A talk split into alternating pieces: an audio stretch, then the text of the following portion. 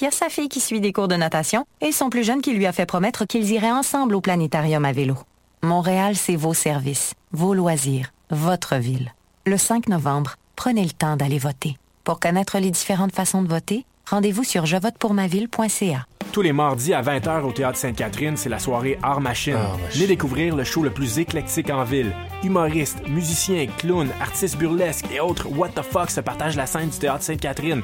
Venez vivre avant de mourir. Art Machine. Le tout est accompagné du house band The Firing Squad.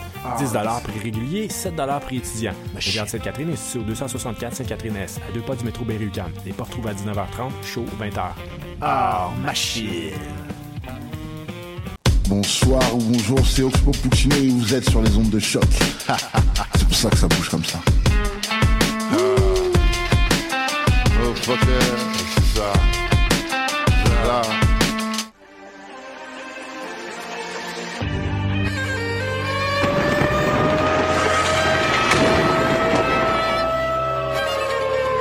car la guerre est toujours la sanction d'un échec.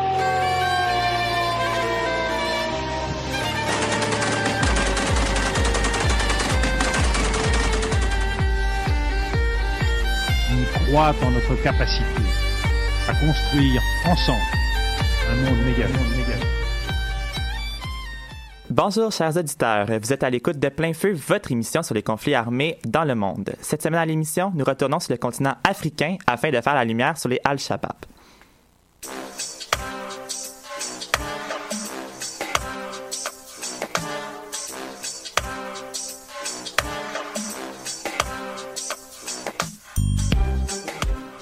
Pour l'émission d'aujourd'hui, vous le remarquez, c'est moi, David, qui reprend l'animation, question de donner un petit repos à votre animatrice préférée, que nous retrouverons un peu plus tard dans la mise en contexte. Donc aujourd'hui, nous allons aborder le groupe terroriste somalien des Al-Shabaab, un groupe qui est affilié à Al-Qaïda. Euh, ce groupe opère principalement dans l'est de l'Afrique, euh, dans les territoires occupés par la Somalie et le Kenya. Donc, euh, pour comprendre la situation, nous avons Shannon avec nous pour contextualiser le tout en mise en contexte. Un reportage par Carole et Melissa sur le régime du groupe Al-Shabaab. Une chronique culturelle produite pa- par William sur l'application des lois étrangères à la culture somalienne. Raphaël nous présentera les conséquences du conflit sur l'éducation de la région dans une chronique libre. Et enfin, nous aurons Audrey à- sur le Zoom sur qui va revenir sur le concept de terrorisme.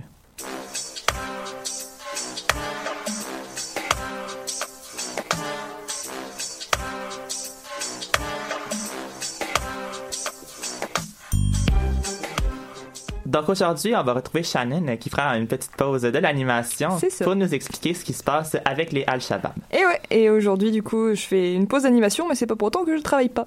Donc, euh, je vais vous parler de ce qui se passe avec Al-Shabaab, mais déjà, je vais vous préciser une petite chose. En fait, aucune des langues officielles du Kenya comme de la Somalie n'est le français, et la plupart des noms, je les ai eu, je les- j'en ai eu connaissance en anglais.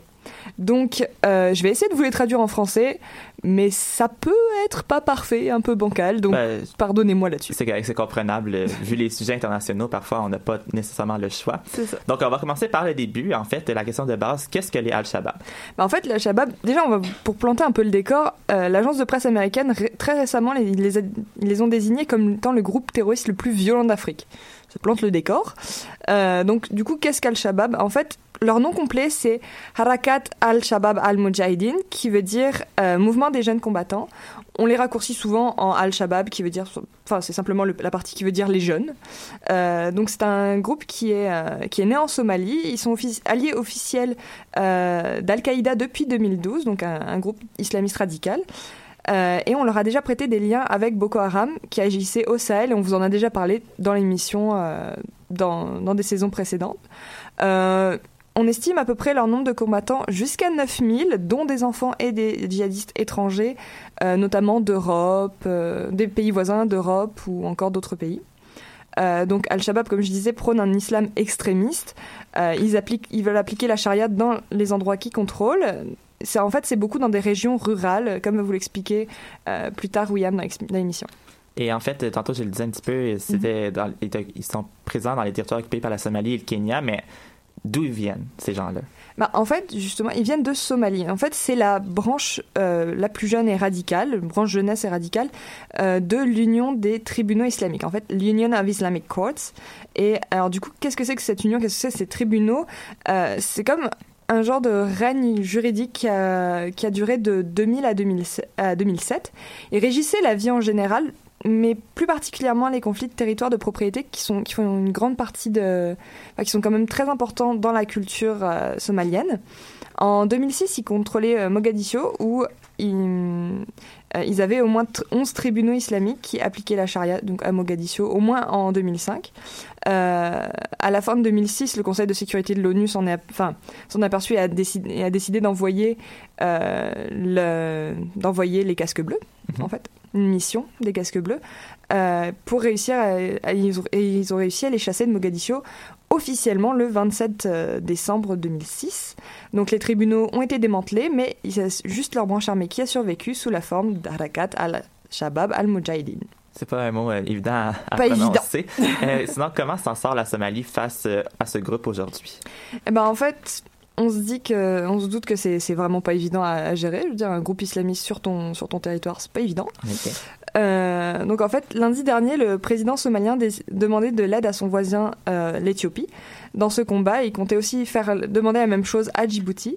Euh, en fait, l'Éthiopie avait déjà porté un petit peu d'aide euh, au niveau pharmaceutique pour aider les victimes de l'attaque la plus meurtrière quasiment des dernières années en Somalie, ce 14 octobre. Je vais vous détailler ça un petit peu plus tard.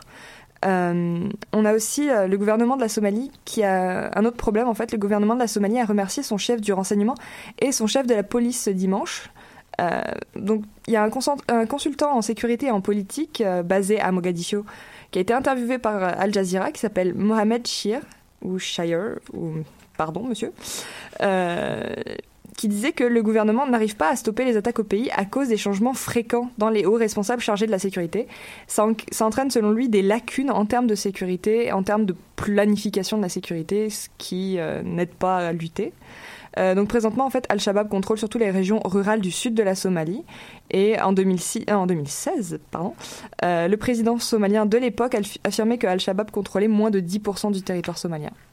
Et ben, j'imagine que en fait les Al-Shabaab, euh, puisqu'ils sont dans la région de l'Afrique de l'Est, mm -hmm. euh, contrôlent pas juste, euh, ont pas juste des actifs en fait en Somalie. Bah oui. D'ailleurs, comme ils contrôlent les régions rurales du sud, le sud est frontalier, le sud de la Somalie est frontalier avec la, le Kenya qui est à l'ouest. Enfin, c'est une forme un peu bizarre, ouais. mais voilà.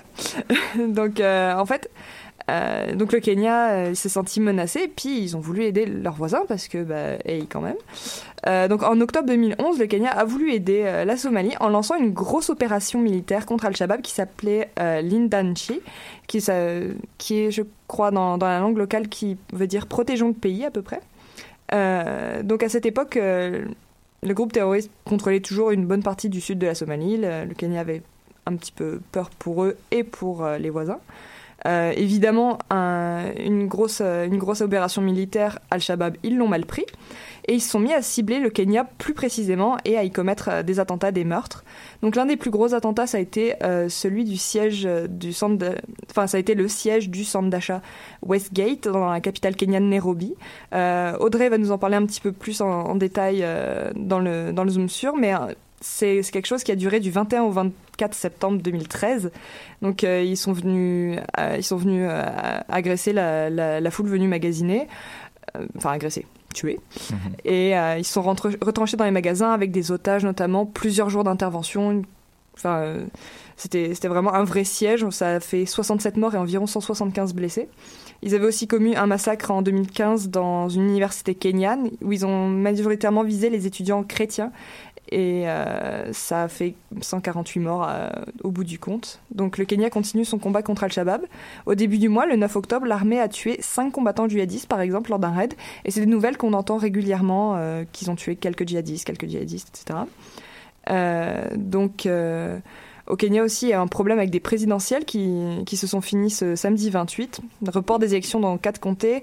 Uhuru Kenyatta, le président sortant, qui l'a emporté avec 98%, mais il y avait un boycott de l'opposition, donc on peut se douter que le combat va pas être facilité par ça. Et que ça va peut-être perdurer encore un petit moment. Donc merci beaucoup Shannon pour ouais. la mise en contexte.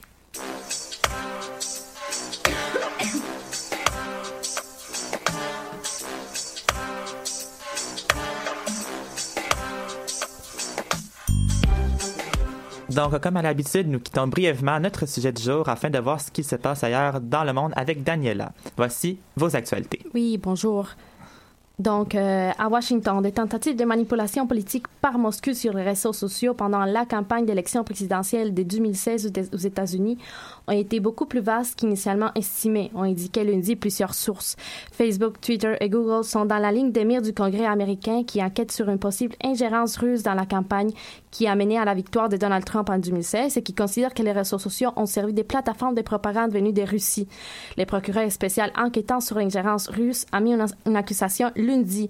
Trois membres de l'équipe de la campagne de Donald Trump, dont son ex-directeur Paul Manafort, Désolé pour la oui. et un conseiller agent menti sur ses contacts avec Moscou. Euh, entre autres, en Catalogne, euh, dimanche dernier, des centaines de milliers de personnes ont manifesté contre l'indépendance catalane et anti anti-indépendantistes ont à nouveau répondu avec un rassemblement à Barcelone de plus d'une centaine de milliers qui défilaient en criant Ils ne nous trompent pas, la Catalogne, c'est l'Espagne. On voit que la Catalogne est plus divisée que jamais. Donc, dans la nuit du vendredi soir, juste deux jours avant, un rassemblement aussi grand a été euh, prévu dans les rues de la ville pour fêter la naissance de la République catalane, autant des pour que des contre. Deux jours après la proclamation de l'indépendance votée par le Parlement catalan, la, la région a été mise sous tutelle par l'exécutif espagnol marquant une rupture sans précédent en 40 ans de démocratie. D'ailleurs, Madrid a annoncé lundi dernier le dépôt d'une accusation de rébellion contre l'exécutif catalan. Euh, on s'en voit plus loin en, en Damas. Donc, un convoi humanitaire réussit à se rendre dans les banlieues assiégées. Pour la première fois depuis un peu plus d'un mois, une agence humanitaire des Nations Unies a pu fournir de l'aide alimentaire en urgence à des milliers de Syriens piégés alors que les conditions à l'extérieur de la capitale syrienne se seraient détériorées de façon marquée en raison d'un blocus gouvernemental et gouvernemental étouffant, euh, les, divers conflits. Donc, les responsables du Croissant Rouge arabe ont annoncé qu'il y avait suffisamment de nourriture pour 40 000 personnes, mais que cette aide ne couvrait pas qu'une mince fraction du total de la population. On parle à peu près des 350 000 personnes qui ont besoin d'assistance en, en Syrie. D'un autre côté, à New York, une attaque des camions véliers fait huit morts. Hier, un camion s'est engouffré dans une piste cyclable à New York.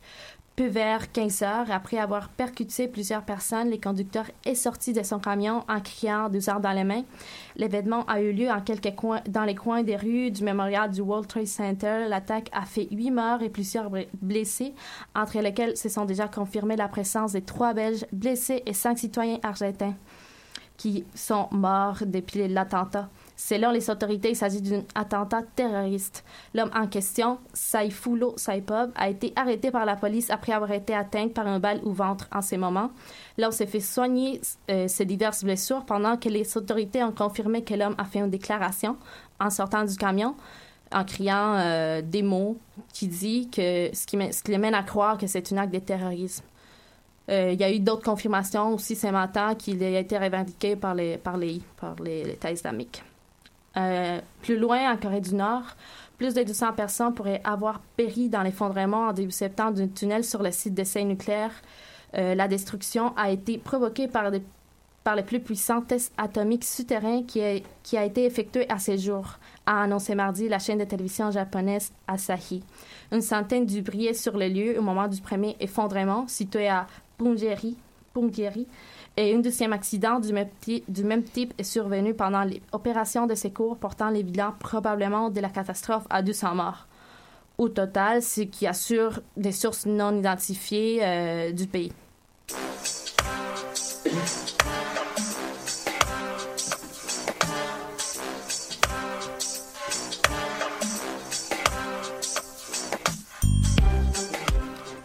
On rejoint maintenant Carole et Milissa dans le cadre de leur reportage. Donc, bonjour à vous les filles. Bonjour, David. Dans un premier temps, pouvez-vous nous expliquer comment euh, a réussi à s'implanter ce groupe terroriste, principalement sur le territoire somalien? Oui, en fait, la Somalie, on le sait depuis plusieurs années déjà, est classée euh, comme le pays le plus corrompu dans le monde. C'est un classement qui a été fait par l'organisation Transparency International et il classe 176 pays. Évidemment, il est 176e s'il est dernier, la Somalie. En fait, ça s'explique car, comme bien d'autres pays d'Afrique, depuis que cet envahisseur européen qui avait établi ses colonies s'est retiré des terres africaines, eh bien la Somalie a sombré dans un chaos politique avec à la clé des luttes armées. Donc c'était le pouvoir italien qui était sur place et avant de partir, il a détruit en fait toute forme d'organisation qui existait à l'origine. C'était plutôt une, une organisation qui était fondée sur des clans ou des ethnies et en fait, euh, le départ de l'Italie, en tout cas des pouvoirs italiens, a laissé un vide. Et euh, ce vide, en fait, s'est comblé avec Al-Shabaab, c'est-à-dire ce groupe religieux armé et violent qui a amené avec lui bah, la charia. Alors évidemment, la charia, on a tous une certaine opinion de nos pays occidentaux. Rappelons ici que c'est l'application de la loi islamique qui s'impose et dicte en fait le pouvoir politique mis en place.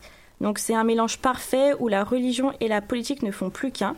Elle régit toutes les sphères de la société, que ce soit dans le domaine public ou privé. Ainsi, le port du voile intégral y est imposé, ainsi que les prières à des heures fixes. Leur façon de gérer la branche judiciaire leur est propre aussi.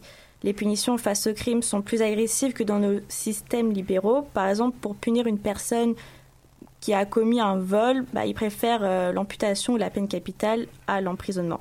Il s'agit bien plus qu'un groupe terroriste. En fait, euh, comme on comprend, est-ce qu'il existe vraiment des avantages euh, à ce genre de régime politique euh, quand que nous, ici en Occident, on a un petit peu la misère à saisir c'est quoi? Oui, tout à fait. En fait, Roland Marshall, c'est un chercheur au Centre d'études et de recherche internationale de Sciences Po à Paris. Lui, il évoque une sorte de mal nécessaire qui aura au moins permis une sorte de stabilité d'un temps. Alors il faut savoir que de 2007 à 2012, c'est Al-Shabaab qui contrôlait la région la plus riche et la plus peuplée de Somalie. C'est la base Shabelle, donc c'est dans la partie sud-ouest du pays. Pour voir le pays, en gros, c'est un C inversé, et ben c'est en bas à gauche euh, qu'est cette, région. Euh, c'est là aussi où l'AMISOM, donc l'AMISOM c'est une forme euh, de, force militaire de l'Union africaine en Somalie, c'est plus de 20 000 hommes, et ben ils n'ont pas pu déloger Al-Shabaab. On peut, pour voir un peu l'AMISOM, en gros c'est les casques bleus de l'ONU version africaine. Au final, lorsqu'on analyse leur système, on peut vraiment affirmer que l'administration des Shebab a eu des points positifs, notamment au niveau euh, social, parce que pour la première fois, un véritable système de taxation est mis en place par les Shabab, avec à la clé une administration locale qui est efficace. On parle de services de base qui, pour nous, nous paraissent évidents ici et en Europe, mais que les populations locales n'avaient plus vu depuis près de 20 ans.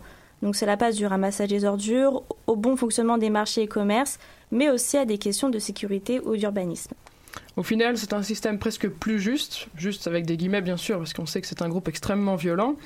Mais la justice, notamment, euh, s'est grandement améliorée avec l'avenue des Shabab et la mise en place du coup de ces tribunaux euh, qui appliquent la charia.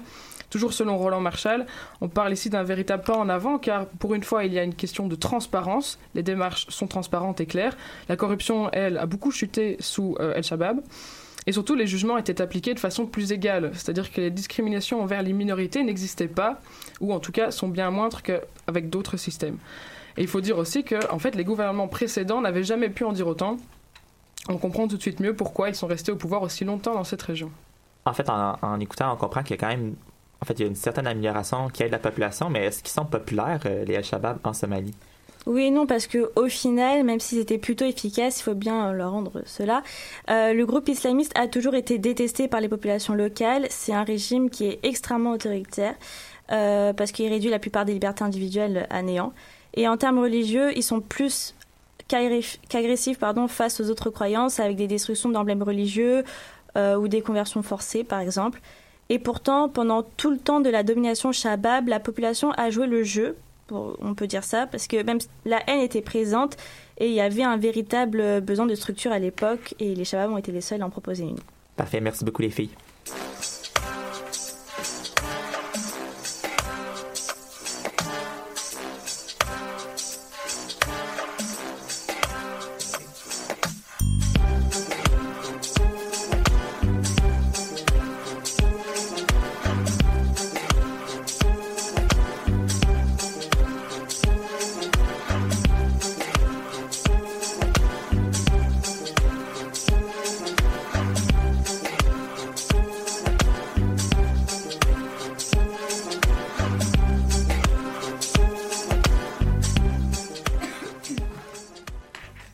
Retour à plein feu, revenons avec William pour la chronique culturelle. Alors, euh, Bonjour David. Bonjour. Alors un petit problème avec le micro, mais bon. Alors euh, pour ça, pour commencer, il faut savoir que la Somalie est un pays riche en culture. Il possède un grand patrimoine archéologique, une langue, une gastronomie, des danses et un habillement qui sont propres à eux. Toutefois, les militants somaliens d'Al-Shabaab appliquent des lois étrangères qui viennent interférer euh, avec la culture somalienne. Ils interceptent des groupes de femmes, euh, par exemple, pour leur ordonner de se plier à un code vestimentaire islamique strict qu'ils ont établi sous peine d'être fouettés. En Somalie, depuis leur arrivée, les militants islamistes ont instauré des nouvelles lois dans les régions où ils ont pris le contrôle. Ces lois entrent en conflit avec les croyances de nombreux musulmans traditionnels du pays. Donc, le chef d'Al-Shabaab demeurant dans la région de Banadir en Somalie affirme que toutes les femmes vivant dans les villes et les districts sous le contrôle du groupe doivent euh, totalement se couvrir, euh, ou bien elles vont euh, devoir être sévèrement punies. Donc, il a aussi dit qu'Al-Shabaab ne tolérera personne qui désobéit à l'ordre. D'après lui, dans le Coran, Allah ordonne à toutes les femmes d'être couvertes de la tête aux pieds. C'est pourquoi la loi est strictement appliquée. Donc, euh, cependant, la température peut atteindre des fois jusqu'à 35 degrés Celsius, ce qui fait que les femmes préfèrent plus porter des vêtements plus légers, traditionnels, euh, comme euh, ce qu'elles mettent d'habitude, et qui conviennent un peu plus à leur, culture, plutôt que les habits approuvés par Al-Shabaab. On va rester un peu dans le style vestimentaire. En quoi sont constitués à la fois les vêtements des Somaliennes, mais aussi les vêtements portés selon Al-Shabaab? Euh, alors, les vêtements traditionnels somaliens pour les femmes sont constitués de tissus très légers et colorés qui couvrent la tête et qui s'enroulent autour du corps. Euh, par contre, pour Al-Shabaab, ils déclarent, eux, que les seuls habits tolérés sont les robes islamiques noires, connues sous le nom de abaya, portées par les femmes dans des pays tels que l'Arabie saoudite. Les militants d'Al-Shabaab contrôlent de vastes régions du sud de la Somalie, y compris plusieurs districts importants de la capitale de Mogadiscio, et ont imposé des lois basées sur la version ultra-conservatiste wahhabite de l'islam qui est pratiquée en Arabie saoudite. Donc c'est vraiment là que ça s'est basé que c'est le plus vu en ce moment. Euh, les Somaliens disent que les militants ont commencé à interpréter les lois islamiques à des niveaux que même beaucoup de Saoudiens peuvent considérer comme étant durs et très extrémistes. Et on sait bien que, enfin, il y a quand même beaucoup de, de peine en Arabie Saoudite par rapport à cela. Des femmes somaliennes à Mogadiscio disent qu'Al-Shabaab les a même averties qu'elles subiraient une punition euh, si elles portaient des soutiens-gorge sous leur abaya, parce que le groupe considère que les soutiens-gorge sont des vêtements occidentaux et non islamiques. Et en plus euh, de l'imposition de vêtements, il semblerait aussi que le groupe euh, détruit des biens culturels. Effectivement, donc les combattants ont aussi détruit des tombes, euh, des mausolées. Donc à l'intérieur des tombes, quelques-unes d'entre elles se trouvaient les restes de disciples du soufi, qui est une forme mystique de l'islam. Ces lieux ont été vénérés pendant des décennies et sont régulièrement visités par des personnes pour rendre hommage aux morts. Cependant, cette pratique ancrée dans la culture somalienne est jugée comme étant de l'idolâtrie par Al-Shabaab et donc euh, elle, est, euh, elle est donc euh, punie. De plus, le correspondant d'Al Jazeera, Mohamed Ado, avait déclaré en 2008 que l'église catholique romaine, emblématique de Kismayo, avait été démolie quelques jours après leur prise de pouvoir. Euh, l'église de 60 ans n'a pas été utilisée depuis près de 20 ans et aucun chrétien ne vit dans la ville. Mais ce n'est pas une raison suffisante pour que les milices épargnent le bâtiment. Ils prévoient de la remplacer par une mosquée, a-t-il dit dans un article d'Al Jazeera. Euh, dans un autre registre, il n'y a pas que les monuments et, euh, les vêtements qui sont punis. Il y a aussi la danse qui est maintenant devenue un motif de punition. Euh, alors, euh, toujours en 2008, 32 personnes avaient été fouettées euh, dans la rue pour avoir participé à une danse traditionnelle dans la ville de Balad, se situant non loin de la capitale de Mogadiscio. Cette danse est quand même assez connue en Somalie. Elle est ancrée dans la culture et maintenant ils ne peuvent plus vraiment pratiquer euh, leur culture librement. Parfait. Ben, merci beaucoup pour ta chronique, William. Merci à toi.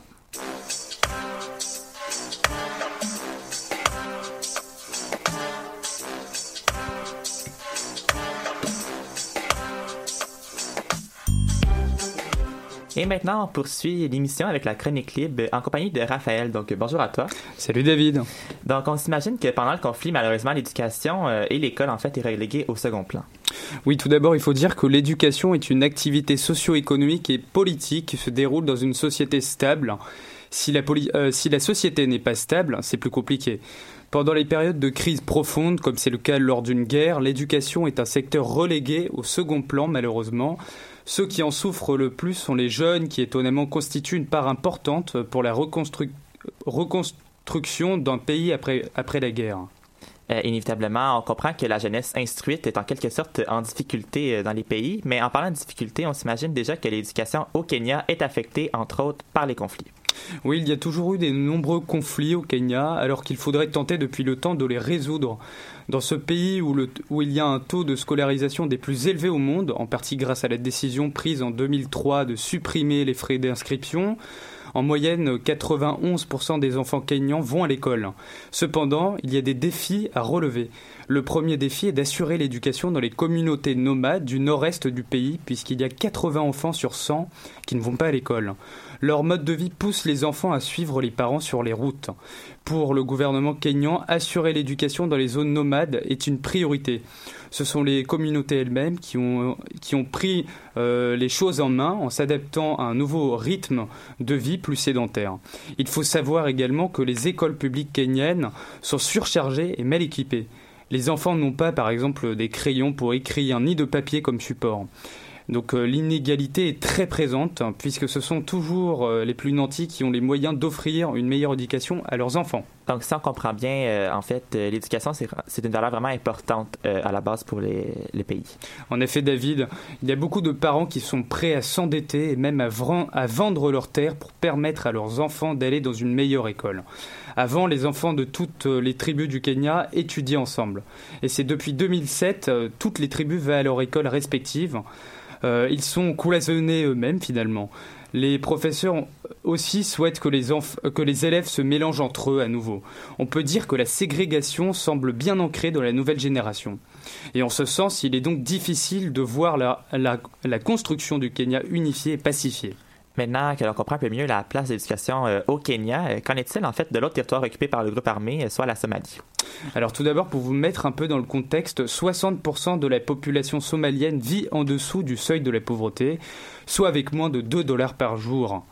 la Somalie est l'un des pays les plus pauvres du monde. un enfant somalien sur deux est obligé de travailler pour subvenir à ses besoins et à ceux de sa famille. Leur euh, travail consiste le plus souvent à effectuer euh, des, tâches ménagères et à aider l'entreprise familiale. De plus, il y a environ 40% des enfants au pays qui souffrent de malnutrition. La mortalité infantile est particulièrement élevée, alors qu'en moyenne, il y a 180 décès pour, euh, pour tous les 1000 naissances. En Somalie, environ les trois quarts des enfants ne sont pas scolarisés, et parmi ces adultes, seule une personne sur quatre sait lire et écrire. Depuis le début de la guerre civile en 1991, de nombreuses écoles ont été détruites et aujourd'hui, les écoles sont concentrées pardon, dans les zones urbaines, ce qui empêche un grand nombre d'enfants habitant à la campagne de s'y rendre. Et quelles sont les actions que compte prendre à la fois le gouvernement euh, du pays, mais aussi les organisations non gouvernementales qui veulent valoriser l'éducation dans sa région-là?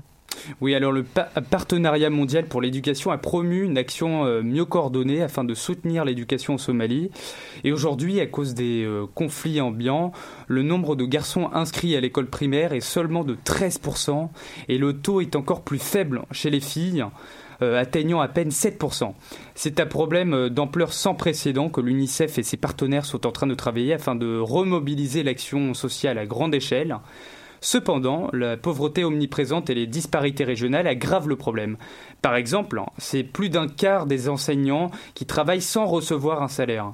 Donc globalement, le secteur de l'éducation souffre, souffre des limites sévères de ses ressources financières et des techniques et d'un manque de nombre euh, de normes cohérentes. Et d'autant plus, il faut dire que l'UNICEF et ses partenaires ont dans leur ligne de mire la création d'un système éducatif durable qui ne dépend pas de l'aide extérieure.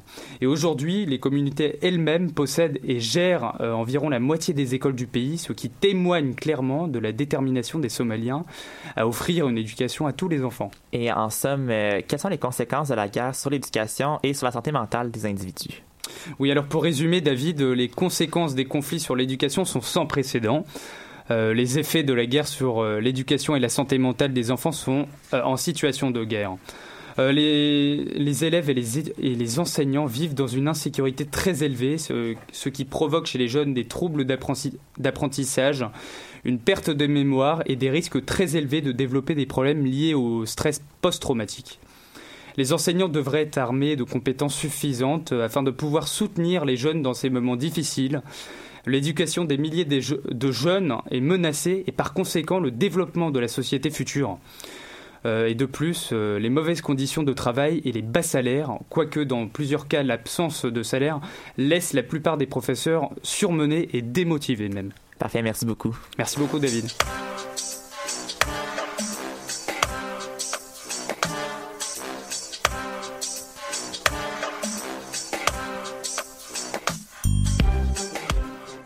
Et aujourd'hui, pour le Zoom sur, Audrey, tu nous éclaires sur la notion de terrorisme qui a été utilisée tout au long de l'émission. Oui, tout à fait. J'ai rassemblé plusieurs définitions, euh, qui, enfin, des sources comme le dictionnaire Larousse et euh, le journal Le Monde diplomatique. Donc, le terrorisme, c'est quoi? Le terrorisme, c'est l'ensemble d'actes violents comme des sabotages, des attentats, assassinats, qui sont commis par de groupes non étatiques ou individus à des fins politiques. Leur but est de déstabiliser et de frapper massivement l'opinion publique et les États concernés. Ils luttent contre un régime politique, mais peuvent également gouverner par la terreur. C'est ce qu'on appelle le terrorisme d'État.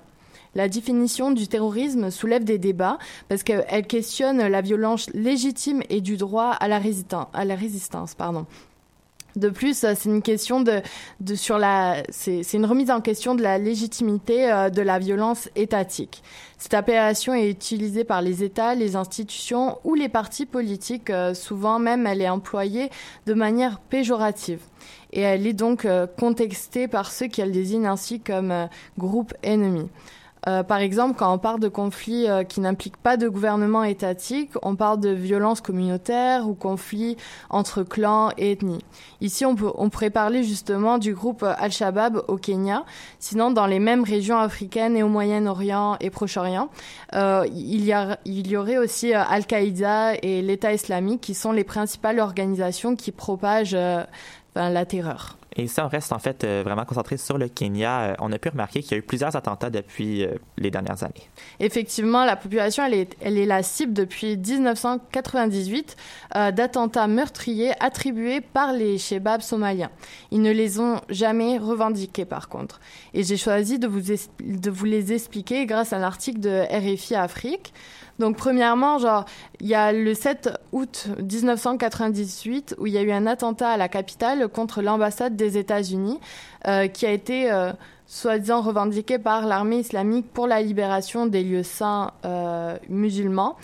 C'est encore une branche d'Al-Qaïda et il y a eu trois, trois ans avant, il y a eu des, les attentats du... enfin, trois ans après plutôt, il y a eu les attentats du 11 septembre aux États-Unis. Et euh, la Nairobi, euh, euh, capitale au Kenya, et le Dar el Salam en Tanzanie ont été frappés par deux attentats suicides à 10 minutes d'intervalle. Et c'était plus des explosions de voitures piégées, quasi simultanées, comme on dirait, qui visaient vraiment les intérêts américains. Et on dénombre plus de 224 morts et des milliers de blessés. et la moitié des victimes sont américaines. Euh, du 21 au 24 septembre, justement, comme Shannon euh, en a fait référence, il y a eu euh, un attentat commando dans le centre commercial Westgate à Nairobi qui a qui a comme fait plus de 200 personnes blessées et c'est des hommes en enfin avec des armes qui ont pris l'assaut du centre commercial et ensuite ils ont gardé plusieurs otages. Euh, le 31 mars 2014, il y a eu un triple attentat dans le quartier somalien euh, à Nairobi. Euh, les explosions avaient visé plus un restaurant. Six personnes ont été tuées et on compte encore une dizaine de blessés. Ben, du début vraiment de la période 2013 à 2014, il y a eu plus une trentaine d'actes terroristes euh, au Kenya, mais la plupart, la étaient moins, comme dire, il y avait moins de, dégâts parce que c'était plus des fusils, des grenades. Et, euh, c'est vraiment après euh, le 1er et au 2 décembre 2014 qu'il y a eu une attaque d'un bus qui a fait comme 36 morts Et c'est genre, c'est les ouvriers chrétiens euh, qui ont été exécutés euh, d'une balle dans la tête quand leurs collègues musulmans ils ont été épargnés. C'était vraiment des attentats ciblés en fait. Et euh, ensuite, genre plus récemment, il y a eu le 2 avril 2015 où au moins 147 personnes ont péri. Donc plus essentiellement des étudiants qui ont été tués à l'université de Garissa dans l'est du pays. Ça a fait vraiment euh, comme ça a fait des grosses réactions au niveau international et euh, et surtout en Afrique parce qu'il y a eu euh, comme plus de 400 étudiants qui ont été en, en otage et qui ont été tués et surtout qu'il y a eu un peu moins de 100 blessés mais c'était vraiment une grosse prise d'assaut. Après, vraiment, pour vraiment terminer euh, sur l'actualité, il y a eu un gros attentat le samedi 14 octobre euh, dernier. Euh, un camion a explosé dans un hôtel dans le quartier très commerçant et fréquenté de, de, la capitale et ça a mis le feu à des dizaines de véhicules et ça a endommagé les bâtiments alentours. Deux heures plus tard, il y a eu un autre véhicule qui a explosé dans le quartier de Medina et euh, un peu plus loin du centre euh, Madadiscio, où il y a eu 358 euh, morts et 228 blessés. Et le président somalien a déclaré trois jours de deuil national. Et là, on voit qu'il y, a eu beaucoup d'attentats en fait dans les 20 dernières années dans la région, beaucoup à Nairobi aussi. Mm. Mais qu'en est-il en fait des réactions de la communauté internationale face à ça? Ben, c'est vraiment qu'après l'attentat de 2015 que les pays dont la France et les États-Unis se sont prononcés. Euh, ils ont offert leur soutien au gouvernement kényan dans la lutte euh, contre le terrorisme. Et l'ONU a dénoncé cet attentat euh, vraiment qui a fait beaucoup jaser à l'université et a demandé comme une justice. Mais on en, entend peu parler dans les médias, quoi qu'il en soit en général, et même encore actuellement. Et on sait que bientôt il va y avoir des élections dans le pays, donc il y aura une décision ou des propositions concrètes avec l'international pour lutter contre le terrorisme à la frontière. Donc merci beaucoup pour le Zoom sur.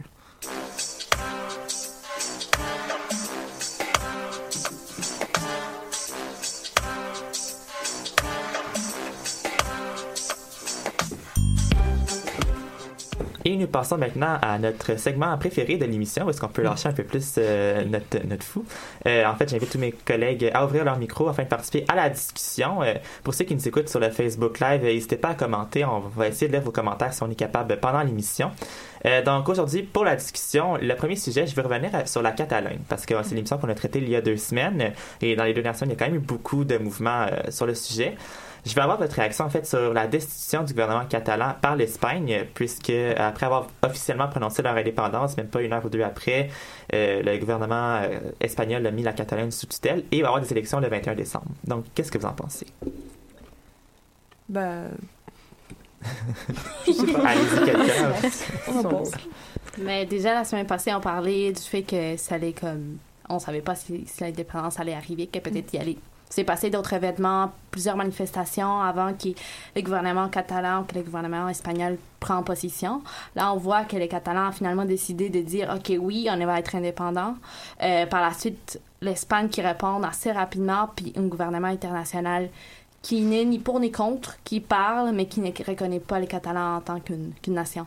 Mm-hmm. Donc, euh, je trouve quand même ça et euh, c'est une manière de réprimander le gouvernement catalan, mais c'est aussi une manière violente de réprimander parce qu'on s'en va à une euh, des mesures constitutionnelles euh, appliquées par, par, les, par les gouvernements espagnols, mais en même temps, je pense que si, là, parce que là, ce matin, le président catalan Puigdemont, il a dit qu'il allait pas se présenter jeudi devant l'audience, devant, je pense qu'il va y avoir une, une, audience jeudi pour déterminer s'il a contraindre la loi espagnole ou pas, mais il a dit qu'il allait pas se présenter parce que probablement qu'il est, qu'il est en danger puis peut être mis en prison ou emprisonné ou je sais pas.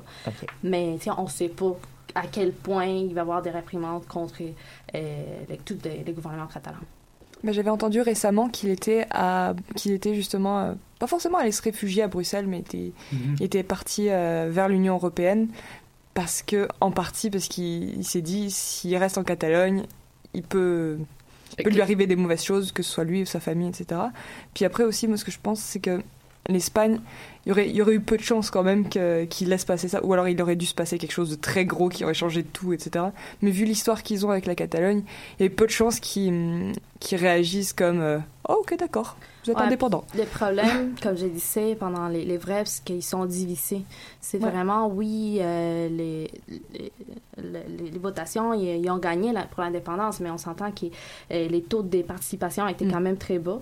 On voit déjà dans des manifestations qui c'est 50-50, donc il y a beaucoup de gens pour les oui, il y a beaucoup de gens pour les non, mais la population en tant que telle, les Catalans, ils peuvent pas non plus euh, manifester pour dire, OK, on veut pas que ces personnes-là, euh, le gouvernement catalan, soient emprisonnés ou pas, parce que vu que c'est pas tout le monde, je pense que ça va donner rien si la population veut quand même s'est prononcer là-dessus. Donc, ça reste à voir si vraiment le gouvernement espagnol est prêt à faire ça, puis aussi si le gouvernement international est prêt aussi à faire quelque chose pour les, pour les, pour les Catalans. Parce que si l'ONU se prononce sur les sujets, probablement que les, la Catalogne va avoir plus de choix, plus d'opportunités de, de réussir son indépendance. Et euh, ben, en fait, un petit peu abordé le, comme la relance de ce, de ce sujet, c'était les manifestants dans les rues. Euh, comme tu as dit, euh, la population est est quand même divisée dans les rues, dans les manifestations. Pourtant, dans les médias, lorsqu'on voit ça, habituellement, on voit c'est plus mis à l'avant le côté de l'indépendance. On, on a l'impression qu'il y a une grande majorité de la population qui sont pour, mais quand on regarde l'actualité plus récente avec les manifestations, on voit que c'est plus partagé. Est-ce qu'il y aurait, sans dire que les médias avaient un parti pris ou étaient biaisés, est-ce que dans le fond, pour les, ceux qui sont à l'extérieur, on voit ça comme s'ils sont plus indépendantistes qu'ils sont réellement ou qu'est-ce que vous pensez? Bah, pour moi, bah, les médias occ- occidentaux, je sais pas s'ils ont exactement le même traitement, mais je me dis qu'au Québec, comme le Québec voit un, un truc d'indépendance comme ah cool, de l'indépendance, Euh, puis on va miser là-dessus, enfin on va on va mettre l'emphase là-dessus, etc. Et euh, au Québec, de ce que je vois, c'est qu'il y a peu d'emphase sur les gens qui bah, veulent pas l'indépendance. Mais euh, compte tenu de l'histoire des, deux pays, l'histoire parallèle des deux pays, c'est normal parce que comme le Québec est plus a plus tendance euh, enfin, à, à mettre l'emphase sur de l'indépendance plutôt qu'une forme de fédéralisme. Je sais pas, je sais pas exactement. Il est plus sensible à ce sujet parce que je pense Ouais. qu'il se reconnaît quelque part, en tout cas une partie de la population au moins. Mhm. Mais euh, moi j'ai cette impression aussi, mais après c'est peut-être juste dans les faits, le fait que quelqu'un qui réclame un changement, c'est une vraie actualité, alors que quelqu'un qui dit bah non, ne changeons pas, on va pas faire un titre avec ça non plus. Donc c'est aussi la vraie information, c'est est-ce que ça va changer ou pas? Et le fait que ça ne change pas au final, est-ce que c'est une information? Bah, c'est moins, c'est, moins palpitant euh, de dire eh ça n'a pas changé. Ben, en effet, non, c'est ça, c'est, euh, c'est moins glamour, si on veut. Mais je vais couper ça ici parce que l'émission euh, tire bientôt à sa fin. Donc, Ah oui, merci pour la discussion, tout le monde.